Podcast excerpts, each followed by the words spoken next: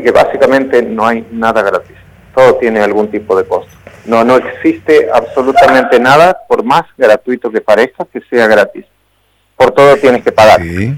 Y el tema que planteo yo es justamente qué es lo que estamos pagando y qué cosas se nos escapan de la vista. El emprendedor por lo general agarra lo que decimos a veces el más o menómetro. Bueno, cuánta plata, cuántos recibos tengo, pero hay un montón de costos, de costos ocultos, a que no les dan bolilla o se les pasan por alto porque uno no está acostumbrado. Perdona, perdona, perdona. Te, meto un puntito con, con mucho respeto. Eh, cuando me hablas de costo que no vemos, ¿hablamos de quién? ¿Del consumidor o del generador de emprendimientos? En realidad esto se da en todos los aspectos de tu vida. La, mm. primera, la primera evaluación de costo-beneficio que hace una persona es a la mañana cuando abre los ojos. ¿Me levanto de la cama o no?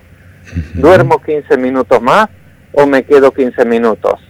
Y vos tienes que ver, bueno, qué es lo que gano por levantarme y cuánto es lo que me cuesta por eh, eh, el quedarme en la cama. Claro, en este ejemplo tan eh, cotidiano, Hernán nos dice, bueno, si me levanto temprano gano, gano en tranquilidad de tiempo para poder movilizarme a la mañana. Si me tiro 15 minutos más, pierdo y después ando angustiado con, con, el horario. Yo te hago un ejemplo un poquito más contundente. A ver. a ver, y este, más práctico y sepa disculpar el, el oyente. ¿Cuánto cuesta una meada de Lionel Messi?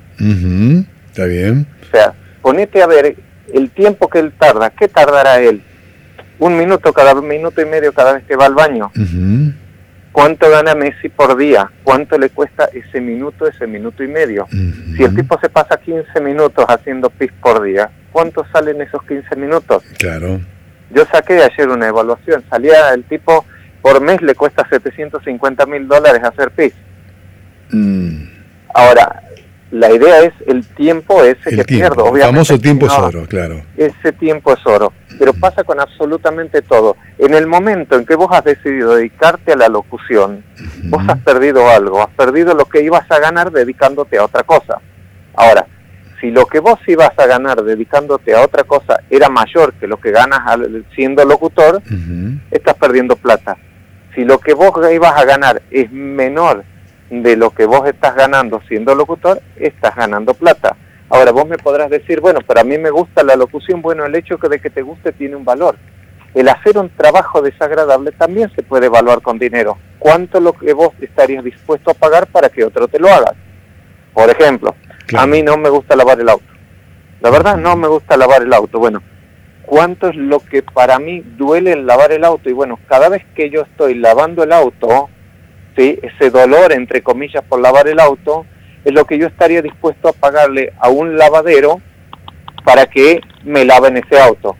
Entonces, si lavar el auto sale 100 pesos y yo no tengo tiempo, bueno, en esa media hora o en esa hora que lave el auto, yo por lo menos tengo que ganar más de 100 pesos. Si no me conviene lavarlo a mí, aunque a mí no me guste.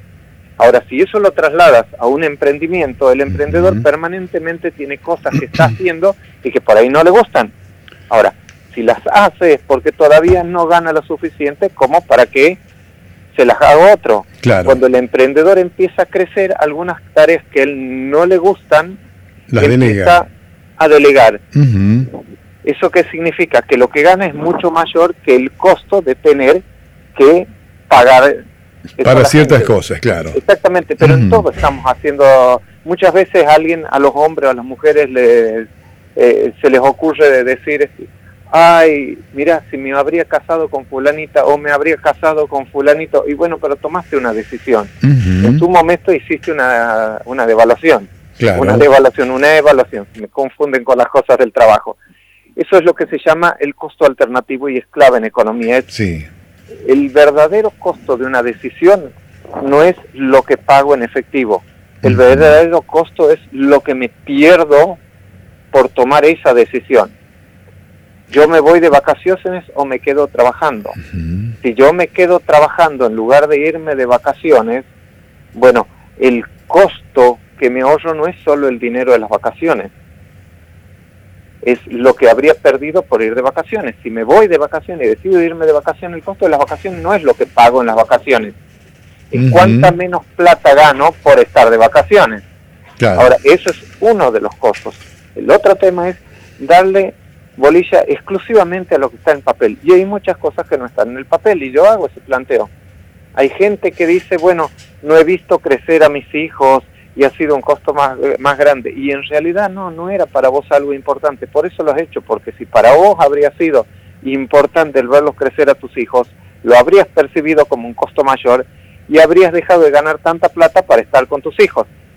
Es muy duro, tienes que hacer, hay, en eso los este, psicólogos terminan cobrando, pero la realidad es que el tipo tiene que asumir que, bueno, en realidad no, para él no era tan importante.